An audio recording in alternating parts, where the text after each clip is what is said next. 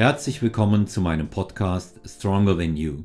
In der heutigen Episode begrüße ich Lisa Berlinecke. Lisa wird heute Guest Host sein und in dieser Funktion wird sie mich hosten in einem interessanten QA, das sich Lisa für unsere Zuhörerinnen und Zuhörer überlegt hat. Ich wünsche nun viel Spaß mit unserem neuen Guest Host Lisa Berlinecke. Ja, hallo, ähm, lieber Olaf. Vielen Dank, dass ich ähm, mal an dieser Stelle sein darf äh, heute und äh, quasi dich als Gast habe. Normalerweise bist du ja immer derjenige, der die Fragen an die Gäste stellt und ähm, heute ist es mal andersrum. Ist vielleicht für den einen oder anderen auch ganz interessant. Und ähm, tatsächlich würde ich auch dich zum Einstieg bitten. Einige werden dich kennen, die den äh, Podcast regelmäßig verfolgen, ähm, dich aber trotzdem einmal ähm, den Zuhörerinnen und Zuhörern vorzustellen. Ja, danke schön, Lisa. Ungewohnte Position für mich, jedenfalls noch nicht so oft gemacht. Auch äh, von der Stelle ähm, einen schönen guten Tag an die Hörerinnen und Hörer von Stronger Venue. Wie alle wissen, mein Name ist Olaf Mann. Ich äh, werde in wenigen Monaten 53 Jahre alt. Bin äh, seit zwölf Jahren Personal Trainer hier in München und ähm, bin äh, früher aktiver Kampfsportler gewesen, Wettkampfsport ähm, dann danach vermehrt äh, zum Krafttraining gefunden und im zarten Alter von knapp 44 Jahren das erste Mal eine Bodybuilding-Bühne betreten und als Wettkämpfer und ja, das ist, äh, sage ich mal so, mein in, in kurzen Zügen meine äh, sportliche Vita. Da gibt's mit Sicherheit noch sehr viel mehr zu erzählen, was ich ausprobiert habe.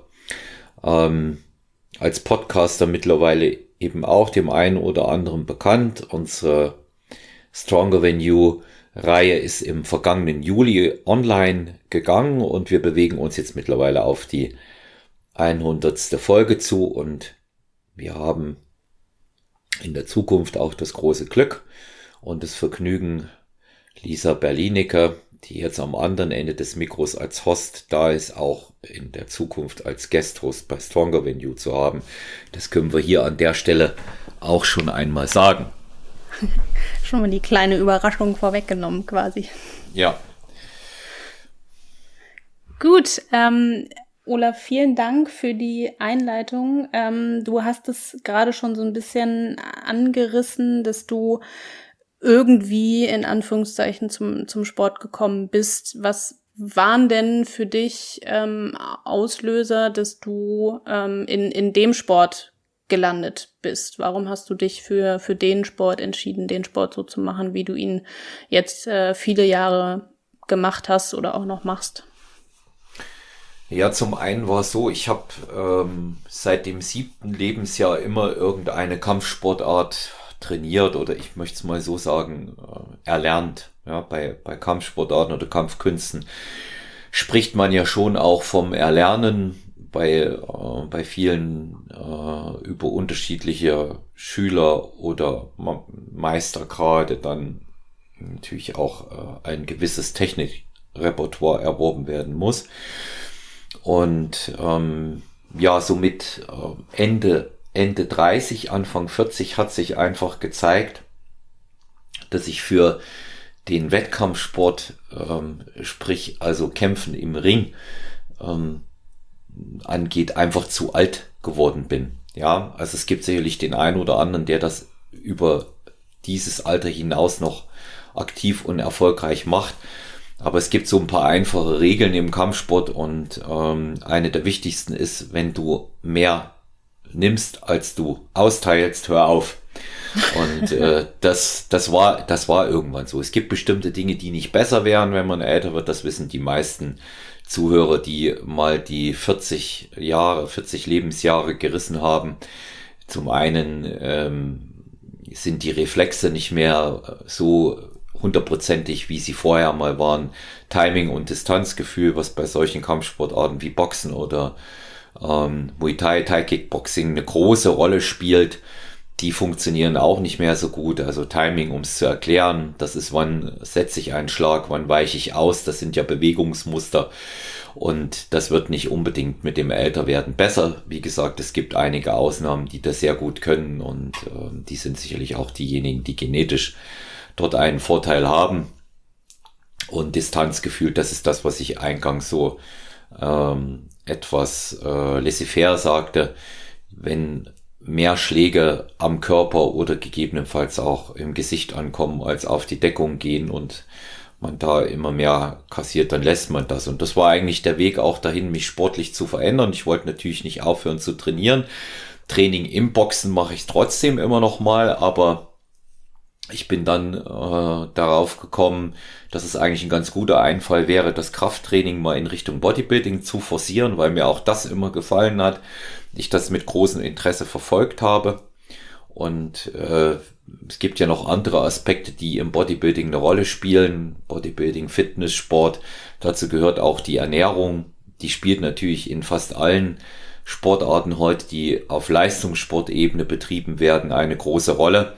Aber hier mehr als überhaupt irgendwo anders, weil es ja um 100% Optik geht. Und ja, deswegen bin ich letztendlich dort gelandet, auch natürlich, weil es ein Sport ist, den man sehr, sehr lange bis ins hohe Alter betreiben kann. Das haben einige Spitzenathleten auch schon bewiesen und das ist der Grund, warum ich mich auch dort bewege.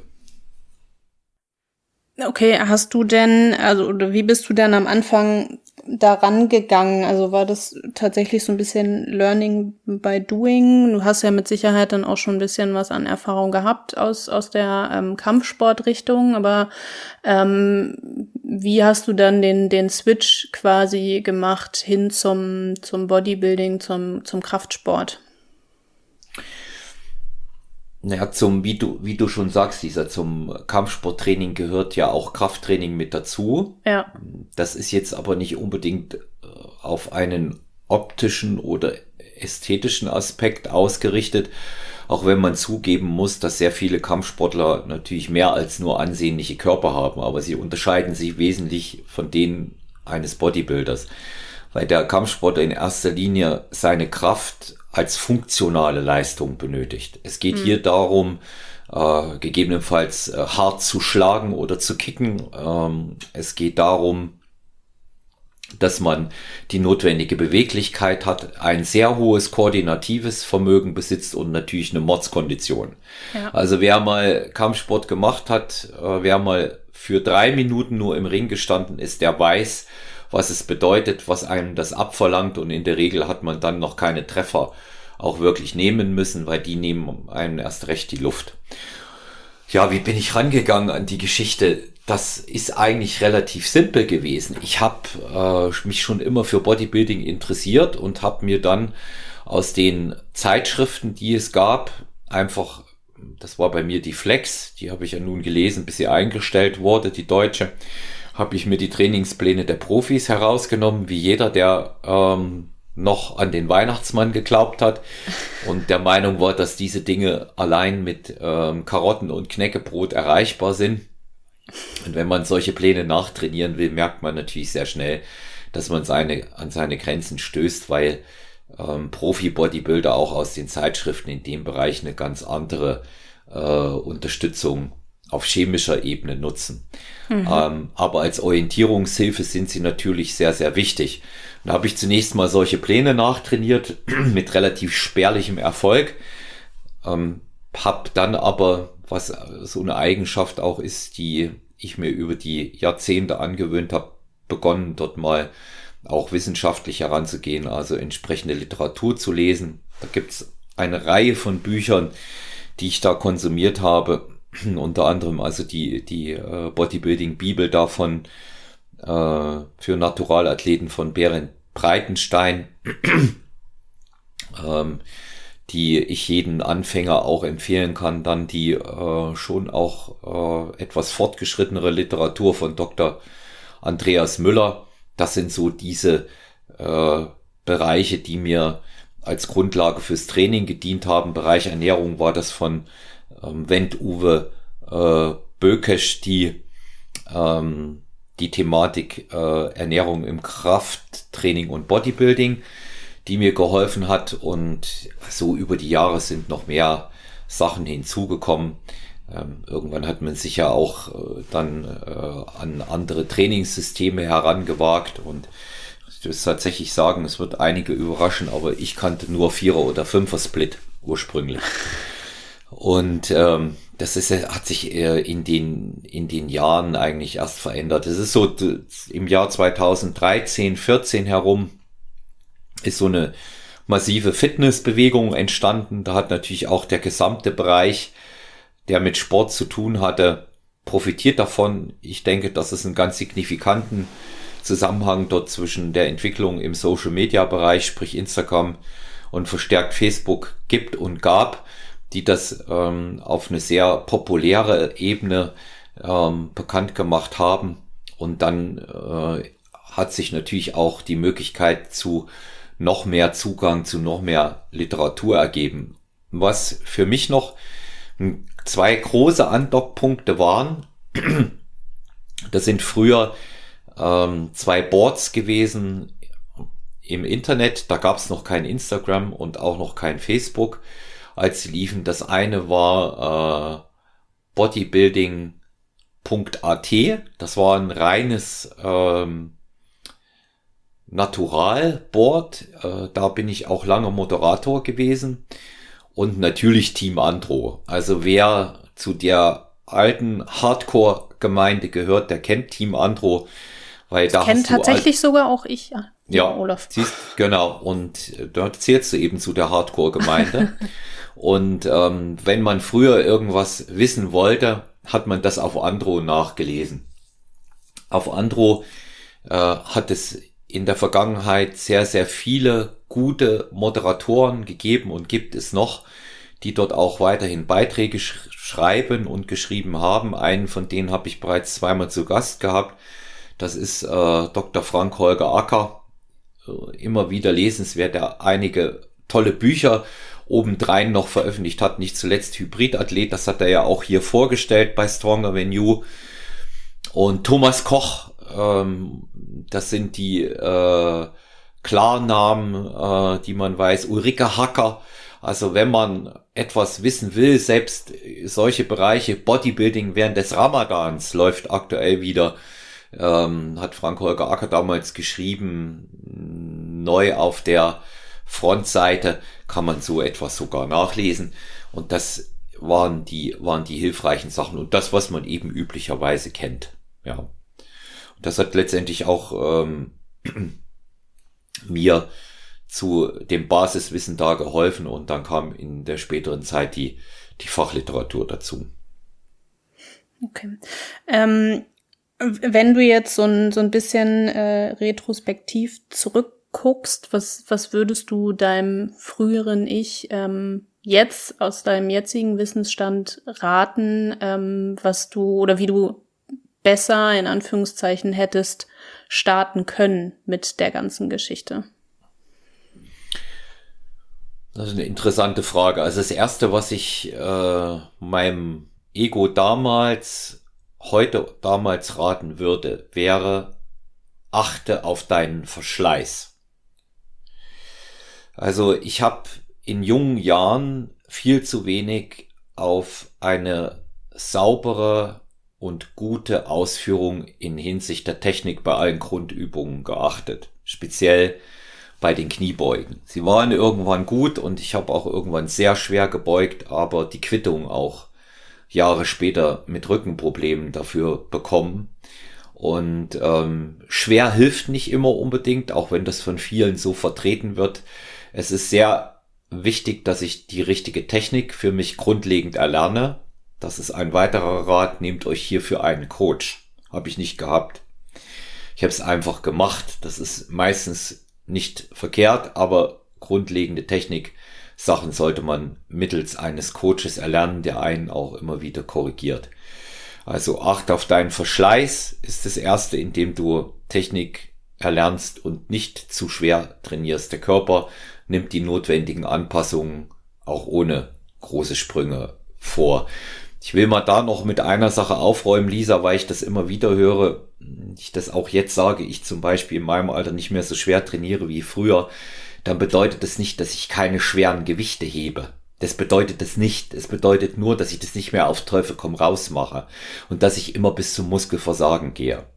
Das ist der nächste Punkt. Ja, Punkt zwei: Nicht immer bis zum Muskelversagen trainieren. Egal, was sehr, sehr oft äh, über die Internetmythen verbreitet wird, es ist nicht gut. Ja, es muss eben auch einfach Phasen geben, in dem ich dem Körper entsprechende Erholung und Ruhe mit leichteren Trainingseinheiten gönne. Und der dritte Punkt ist der, ja, achte noch früher am besten von Anfang an auf eine saubere und korrekte Ernährung. Da war für mich immer nur, weil es auch überall so zu lesen war, deckele deinen Eiweißbedarf, aber letztendlich der Rest war egal.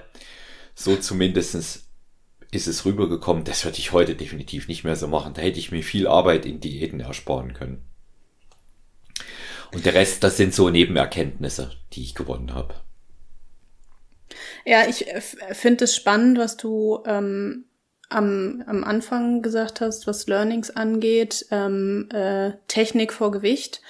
Ähm, du hast es schon so ein bisschen angesprochen durch, durch die ähm, Social Media Präsenz für diesen Sport, sage ich jetzt mal, ähm, habe ich in letzter Zeit viel das Gefühl, dass das, ähm, dass sich da ja auch so ein Umdenken äh, quasi gerade breit macht, in Anführungszeichen, dass ganz viele in dem Bereich auch tatsächlich darauf pochen, ähm, wirklich die Technik voranzustellen und ähm, eine saubere Ausführung hinzukriegen, ähm, statt äh, mit Gewichten anzugeben, sage ich jetzt mal. Ne? Also ich glaube, viele kennen kennen die klassischen ähm, äh, Vertreter im, im Fitnessstudio, die, die dann stolz sind, dass sie extrem hohe Gewichte bewegen, aber mit einer schlechten Ausführung. Ähm, welche Herangehensweise gibt es denn für jemanden, der jetzt sagt, ähm, okay, ich würde mich selber coachen, also ich habe keinen externen Coach, sondern ich coache mich selbst, diese Technik ähm, bestmöglich zu optimieren. Was hast du da für, für Erfahrungswerte, die du mitgeben kannst? Ja, also äh, der, ich denke, wenn man keinen Coach hat, ist es im Moment am einfachsten, sich ein Tutorial im Internet zu suchen. Also es gibt viele gute Tutorials, das muss ich auch mal sagen. Sie sind häufig besser als ihr Ruf. Ähm, wenn man mal reinschaut äh, bei YouTube, wird man eine ganze Menge für solche kraftrelevanten Übungen wie Kniebeugen, Bankdrücken, äh, Deadlifts, Overhead Press und diese Dinge, die ja nun wirklich technisch anspruchsvoll sind, finden. Wenn ich kein, das wäre mal die erste Herangehensweise, ich muss das mal so visuell aufnehmen.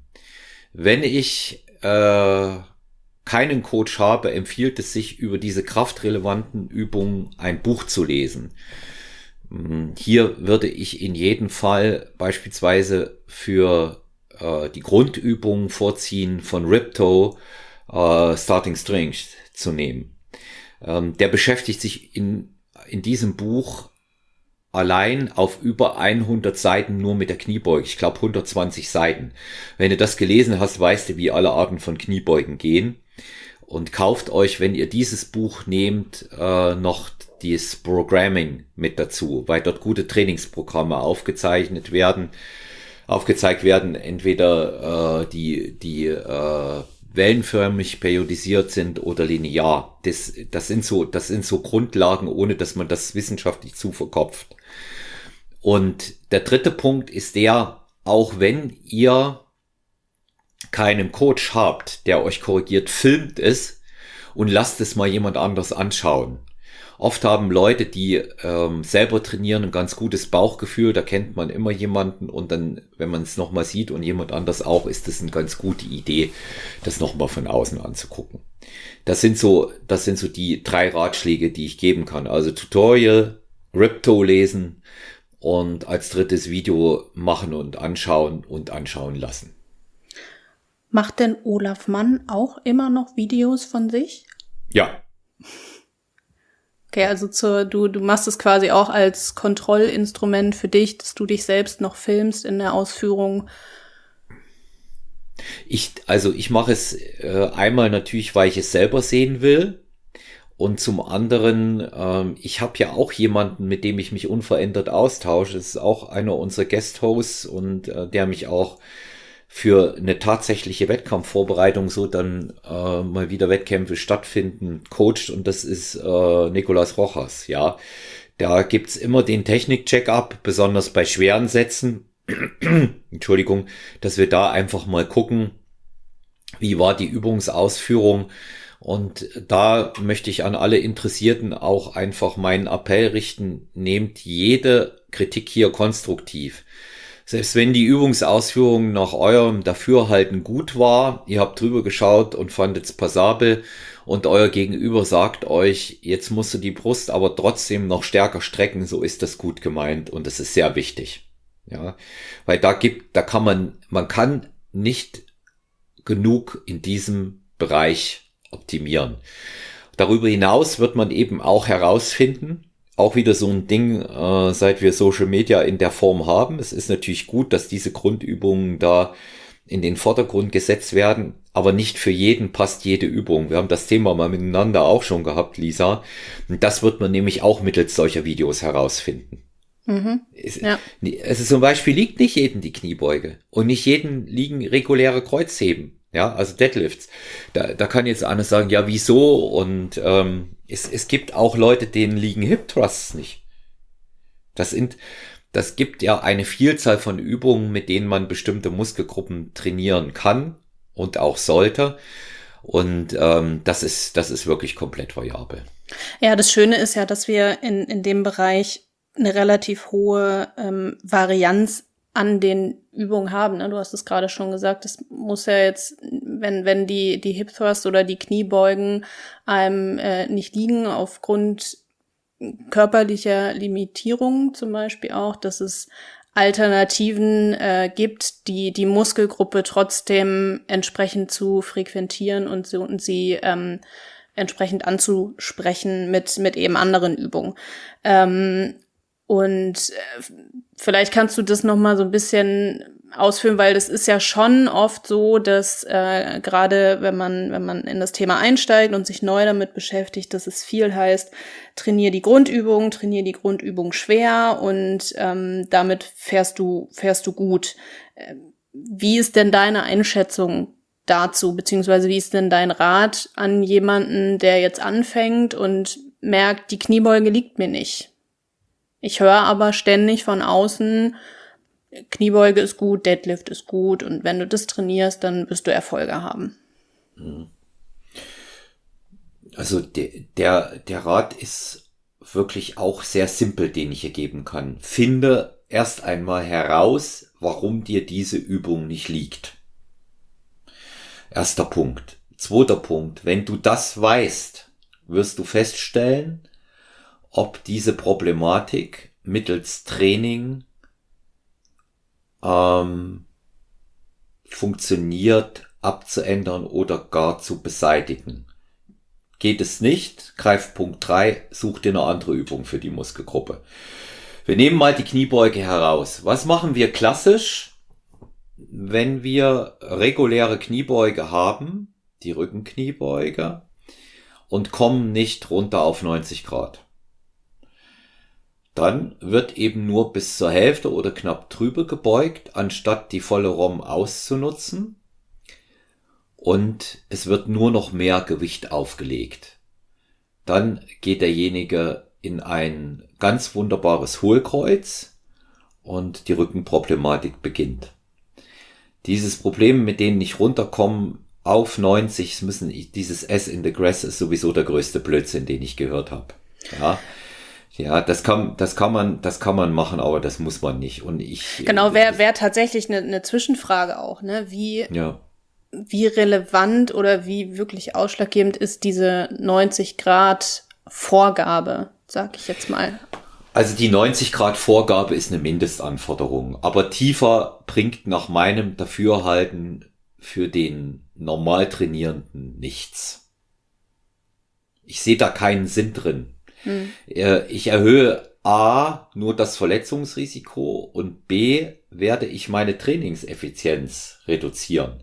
Es kommt letztendlich bei der Kniebeuge in dem Bereich, in dem wir trainieren, Lisa darauf an, dass ich eine möglichst lange Zeit unter Spannung habe. Mhm. Das ist die größtmögliche Stimulation für meine Muskulatur.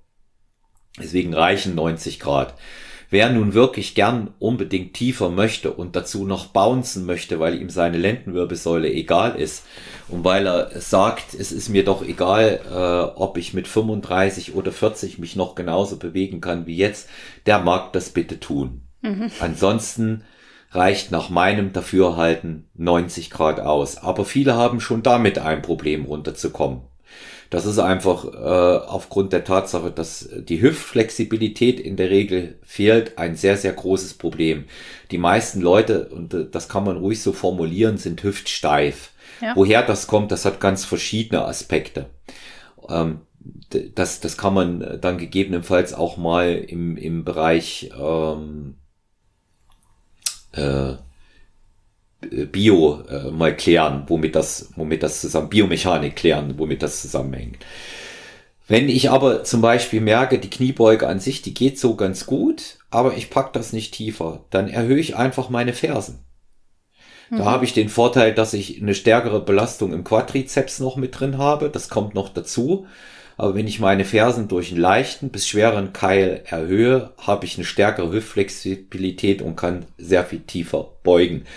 Ähm, interessanterweise würde hier wiederum das tiefer als 90 Grad schon eher Sinn machen als anderswo. Aber belassen wir es mal dabei, wir wollen das erreichen. Beugt man mal so vier bis sechs, vielleicht acht Wochen lang mit dieser Erhöhung, wird sich diese Problematik relativiert haben. Es gibt aber einige, denen die Kniebeuge gar nicht liegt, die sich auch überhaupt nicht wohlfühlen. Was machen wir mit denen?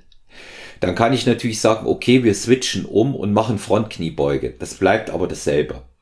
Deswegen, es gibt eine Beinpresse, um die Beine zu trainieren. Wer kein Gewicht auf den Rücken nehmen will, der kann die klassische Goblet-Kniebeuge machen, auch mit erhöhten Fersen. Ganz wunderbare Übung, wo man wenig Gewicht braucht, aber eine immense Belastung auf den Quadrizeps erzeugt. Man kann parallel arbeiten, sprich Fersen erhöht und nimmt links und rechts eine schwere Kurzhantel und beugt tief, ähnlich einer Hexbar. Da komme ich gleich wieder zur nächsten. Ich könnte Hexbar Squats oder Hexbar Kreuzheben machen. Auch das wäre eine sehr, sehr gute Option für Leute, die kein Gewicht auf den Rücken nehmen wollen.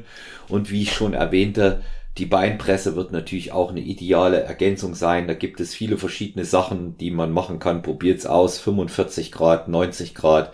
Ähm, auch da muss man etwas, etwas nach der Belastung gehen. Und die Oldschool Bodybuilder früher, die entweder keine schweren, regulären Kniebeuge machen konnten oder wollten, die haben auf eine Standardübung gesetzt und die bringt jeden, wenn er sie entsprechend ausführt und entsprechend die Beinmuskeln nämlich attackiert und sich dabei nicht in die Hose macht, wenn es mal brennt. Ja, das muss man nämlich auch sehen, das sind Ausfallschritte im Gehen. Mhm. Die bringen definitiv Beinmuskulatur. Vorne und hinten. Und da muss man links und rechts sich eine Kurzhandel schnappen und muss einfach mal gehen und muss einfach mal vier, fünf Sätze machen und ähm, nicht sagen, hier jetzt so nach acht Wiederholungen ist Schluss. Das hieß, das, Repertoire dort ist äh, vielfältig. Ich habe Leute erlebt, die in dem Bereich begonnen haben mit Ausfallschritten und haben Hexbar-Kreuzheben oder Hexbar-Kniebeuge gemacht und irgendwann waren sie, die waren Meister im regulären Beugen, weil es dann plötzlich ging. Die Kraft war da und die, die, die Flexibilität. Bei anderen Übungen wird's ein bisschen schwieriger. Also nach meiner Auffassung gibt's zum Bankdrücken in welcher Version auch immer als universelle ganz äh, als universelle Grundübung für den Oberkörper, sprich Brust und Schulter, natürlich auch noch ein Trizeps, gibt's kaum eine Alternative. Ja, also flach oder schräg, also die, die normale Bench oder Incline, eins von beiden sollte mit drin sein, aber witzigerweise haben damit die Leute weniger Probleme als mit den Kniebeugen, weil das ist ja sowieso die wichtigste Frage unter Männern überhaupt, was drückst du? Also da wird man, da wird man sich auch mit der Flexibilität immer mehr anstrengen. Ähm, Bankdrücken selber ist natürlich auch eine, eine sehr komplexe, eine sehr kompakte Übung, aber bei weitem nicht so komplex wie Kniebeugen oder Deadlifts. Da würde ich mich auch hier an die Übung äh, rantasten. Gutes, solides Aufwärmen und den Programm machen wie bei allen anderen Übungen auch. Genau, das äh, wäre tatsächlich auch noch ein, spannender Punkt, ähm, weil es ja auch gerade äh, auch wieder viel, finde ich, durch, durch Social Media ähm, einfach eine gewisse Awareness bekommt. Ähm, wir hatten es gerade von den Kniebeugen, ähm, Hüftsteifheit, die Flexibilität im Hüft, ähm, Hüftgelenk, Hüftbereich ist nicht da. Ähm, wie ist deine Meinung dazu, das mit, mit denen, beziehungsweise eher mit, mit Mobility auch zu verbessern, um ähm, da eine Steigerung ähm, in, in der Kniebeuge zu, zu kriegen? Ja, also ich halte, ich halte von äh, der äh, von funktionalem Training als Ergänzung und natürlich auch diese ganzen Assistenzübungen eine ganze Menge. Man sollte nur auf eines aufpassen und das ist, dass man sich nicht darin verliert. Das ist so, das ist so ein Erfahrungswert, den ich in den letzten Jahren äh, gemacht habe. Man kann auch da zu viel tun. Ein bisschen herausfinden, was funktioniert und was notwendig ist und sich dabei eine Routine zulegen und gucken, verbessert sich's damit oder nicht und dann nicht ähm, das Ganze machen Business as it's usual, sondern Übungen austauschen, aber nicht immer noch mehr und noch mehr. Also spätestens dann, wenn diese ähm, Ergänzungsübungen, so wie ich sie mal nennen, ähm, mehr als ein Drittel deines Trainings ausmachen, ist es nicht gut. Dann würde ich das ganze Projekt überdenken. Ansonsten sinnvoll. Weil ich auch wieder in der letzten Zeit häufiger gefragt werde, was ich als Trainer von einer Variante halte, einen extra Functional Day einzu, äh, einzusetzen, einzuführen, an dem ich nur solche Sachen mache, kann man machen. Ja, kann man machen. Aber ich, ich halte auch das für wenig zielführend. Besser ist ein gutes Aufwärmen und äh, den Programm und dazu dann eben am Ende auch noch das Abwärmen äh, an jedem Trainingstag. Es sei denn, ich habe den Vorzug auf funktionales Training zu setzen. Vorzug meinst du, also dass es einfach eine die persönliche Vorliebe ist oder der der das persönliche Ziel, die Funktionalität genau. in den Vordergrund zu stellen. Okay. Genau. Oder oder es ist jetzt jemand, der sagt, ich mache funktionales Training, weil ich das für die Leichtathletik brauche. Ja, ich mhm. betreue ich betreue einen äh, Läufer, einen Langstreckenläufer und ähm, der auch über 50 ist.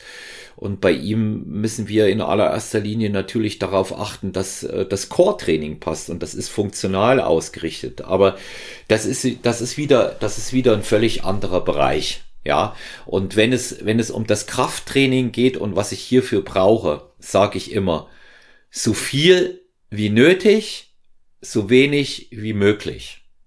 Ja, weil der Rest muss effizient bleiben. Man kann nicht das noch und das noch dazu und diese Variante noch und legt euch auf ein gewisses Aufwärmprogramm für die einzelnen Muskelgruppen fest und nutzt vor allen Dingen das Hochgehen in der Satzpyramide bis zum Arbeitsgewicht als Warm-up. Ja, und der Rest sollte eher im Bereich äh, Dehnen und Functional liegen. Ja, wichtiger, wichtiger Hinweis, denke ich. Ähm, wie ging es denn dann bei dir weiter? Inzwischen ist es ja auch so, dass du nicht mehr nur noch äh, für dich trainierst, sage ich mal, sondern ähm, ja auch aktiv im, im Coaching unterwegs bist. Wie ist es denn dazu gekommen, dass du das auch so ein bisschen switcht und in die in die Coach-Rolle gegangen bist?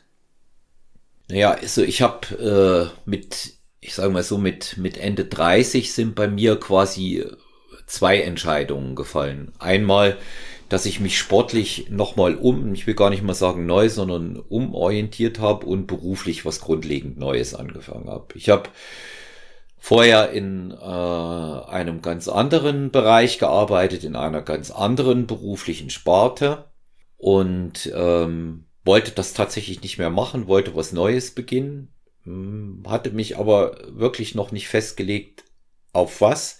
Das war vor über zwölf Jahren und Freunde von mir sagten, warum nicht Personal Trainer? Vor zwölf Jahren äh, warst du als Personal Trainer noch ein Exot. Da gab es nicht so viele. Und ähm, vor allen Dingen hat es in, in der Form äh, Social Media nicht gegeben. Es gab keine Apps, aber ich sage es immer wieder gerne, es gab auch damals schon Online-Coaching. Und Online-Coaching funktionierte früher über E-Mail. Und es gab auch Programme, die ein äh, findiger Mensch entwickelt hat, mit denen man Kalorien tracken konnte. Das mag staunen, ja, aber es ging auch ohne Apps. Und das Kalorientracking früher funktionierte über Kaloma, so nannte sich das, der kleine Kalorienmanager. Es war ein ganz, ganz simples Word-Programm.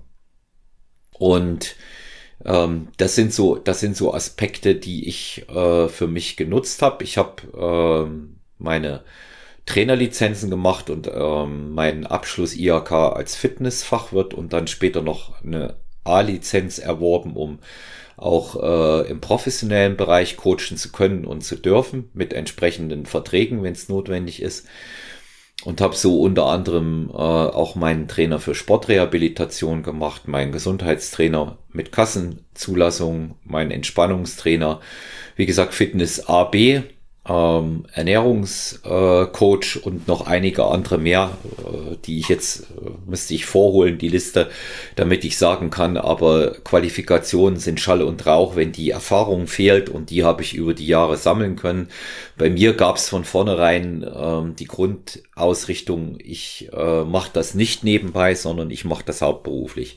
Und habe auch damit äh, sofort begonnen. Und jeder, der in ein neues Metier gerade freiberuflich startet, auch einige Zeit gebraucht, um den Break-Even zu erreichen, aber das war so zwischen zweiten und dritten Jahr schon bei mir da und das hat dann auch äh, sehr, sehr gut funktioniert und ich muss dazu sagen, schon mehrfach auch in anderen äh, Episoden darüber geredet, äh, das klassische Personal Training, das ich gebe, das hat sich über die Jahre kaum verändert. Es fließen natürlich immer neue Erkenntnisse mit ein, aber bei mir ist es eins zu eins.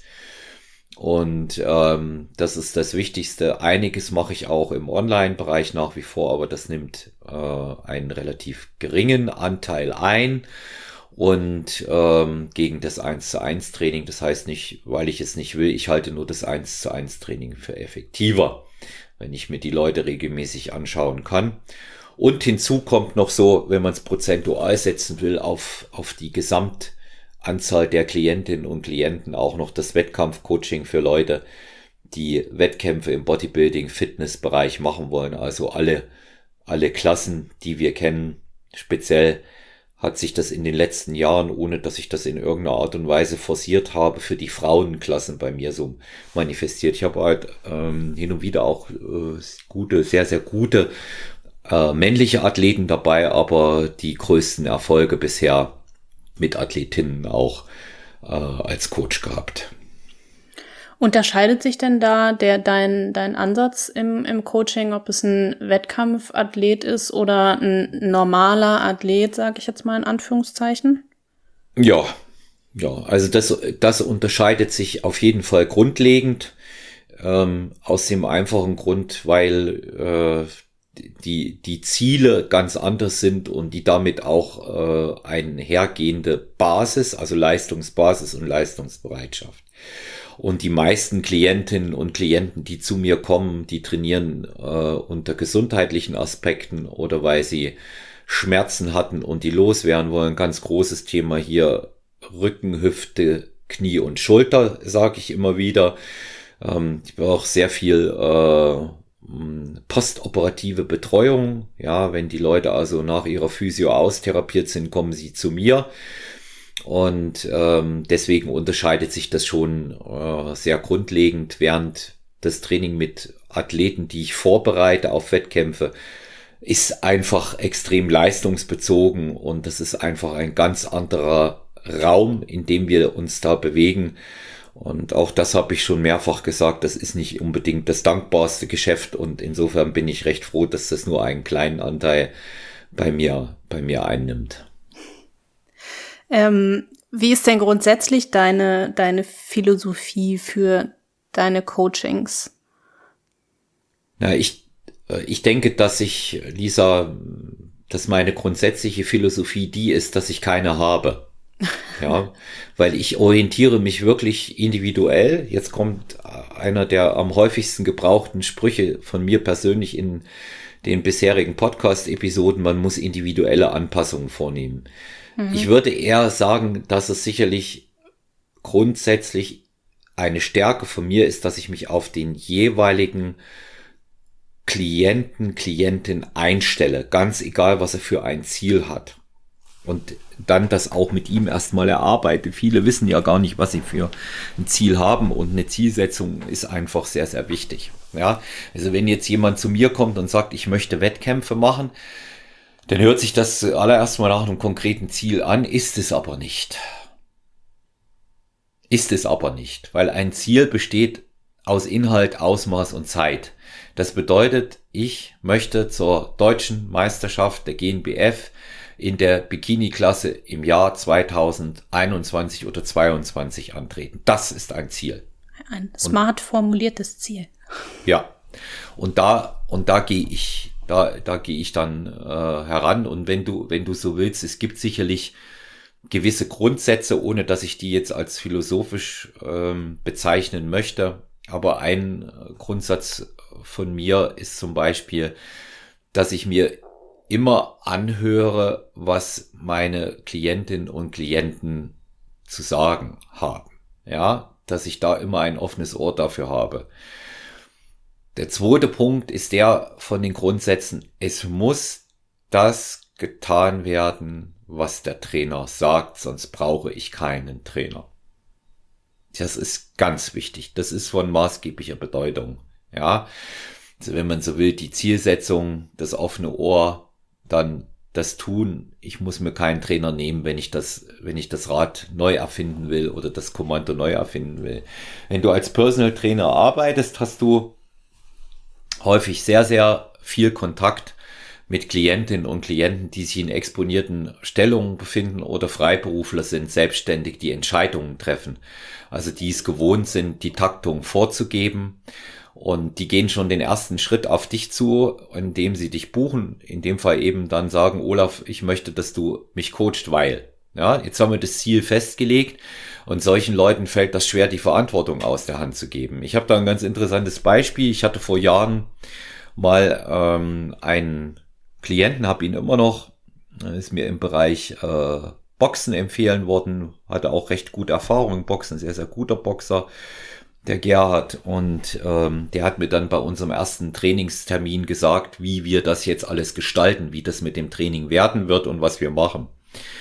Und dann habe ich Gerhard gefragt, ähm, wann er denn in der Regel morgens aufsteht und was er dann macht. Und er hat mir gesagt, ja, er steht um halb sechs auf und dann fährt er in die Firma und äh, beginnt zwischen halb sieben und sieben mit dem Arbeiten und macht das und das. Und da habe ich ihm vorgeschlagen, dass wir einfach jetzt die Position tauschen, dass ich morgen früh in seine Firma fahre und seine Arbeit mache und er meine. Und damit war klar, was ich damit sagen wollte. Ja, es ist für viele schwierig, das aus der Hand zu geben, aber wenn sie es dann einmal getan haben, und wissen, jetzt kümmert sich jemand anders darum, sind sie sogar sehr, sehr froh. Weil eines darf man nicht vergessen, Personal Training ist ein hochwertiges Luxusgut, für das viel Geld bezahlt wird. Und das ist gekaufte Freizeit für die meisten. Die Leute, die in dem Bereich kommen, die haben wenig Zeit. Mhm. Ja, und die sind, die sind froh, wenn das für sie effizient und spannend gestaltet wird. Und letztendlich ist so etwas aber auch, und das habe ich schon einmal erwähnt, ein ganz großer Anteil Entertainment. Die Klientinnen und Klienten wollen unterhalten werden. Also nicht in der Form, dass ich hier äh, Slapstick oder Stand-up-Comedy mache, sondern einfach, dass ihre Zeit dort sinnvoll genutzt wird. Unter Unterhaltung verstehe ich solche Dinge wie offenes Ohr, hatte ich gesagt, vernünftige Gespräche dabei führen, sauberes Trainingsprogramm mit entsprechender Auslastung durchziehen. Und das ist, äh, denke ich, äh, das, was man an, an Grundsätzen äh, dann noch sagen kann. Der Rest, der Rest, der ergibt sich tatsächlich aus der Arbeit selber. Ja. Ähm, ich kann mir vorstellen, dass, dass ähm, einige Zuhörer und Zuhörerinnen ähm, tatsächlich ähm, auch ohne Coach gerade unterwegs sind und ähm, für sich alleine trainieren. Gibt es aus deiner Erfahrung einen, einen gewissen Punkt für einen Athleten, wo es durchaus sinnvoll ist, darüber nachzudenken, mit einem Coach zusammenzuarbeiten? Und wenn ja, warum? Also ich denke, dass es immer sinnvoll ist, mit einem Coach zusammenzuarbeiten. Ähm, nicht, weil ich jetzt einer bin, sondern weil es wird mich vorwärts bringen. Ich muss nur für mich herausfinden, wenn ich schon eine ganze Zeit lang alleine und gegebenenfalls auch effektiv trainiert habe, für was brauche ich den Coach? Was will ich erreichen? Für was brauche ich den Coach? Und es gibt ja ganz unterschiedliche Ansätze. Ein guter Coach wird immer sagen, wenn dann gesamt. Der wird nicht sagen, nur einen Trainingsplan schreiben, da kommt in mhm. der Regel nicht viel raus dabei. Ja. Es muss auch äh, Überwachung für Training und Ernährung im erforderlichen Maß dabei sein. Und ähm, wenn ich das weiß, dass ich an einem bestimmten Punkt nicht mehr weiterkomme, dann macht es Sinn, sich einen Coach zu suchen. Viel mehr Sinn macht es, wenn mir Motivation fehlt der Coach wird mir helfen, mich zu inspirieren und wenn ich einen Termin habe, dann gehe ich dort auch hin, sonst kostet es ja Geld, was ich ausgegeben habe und dann nicht nutzen kann. Und was äh, ein weiterer wichtiger Punkt ist, wenn ich große Ziele habe, beispielsweise im Wettkampf in so einem Bereich machen wollen, wie wir eben angesprochen haben, dann werde ich das ohne Coach nicht können. Es gibt einige, die bereiten sich ohne vor aber die haben halt da immer das Problem, dass sie überhaupt nicht in der Lage sind, gerade im Finish so einer Wettkampfvorbereitung sich vernünftig selber beurteilen zu können. Das geht einfach nicht. Ja, da muss man jemanden haben, der auf einen schaut. Also es ist wirklich abhängig von der, von der Zielsetzung und äh, wo ich an einem bestimmten Punkt vielleicht merke, dass ich nicht mehr weiterkomme. No. Ja.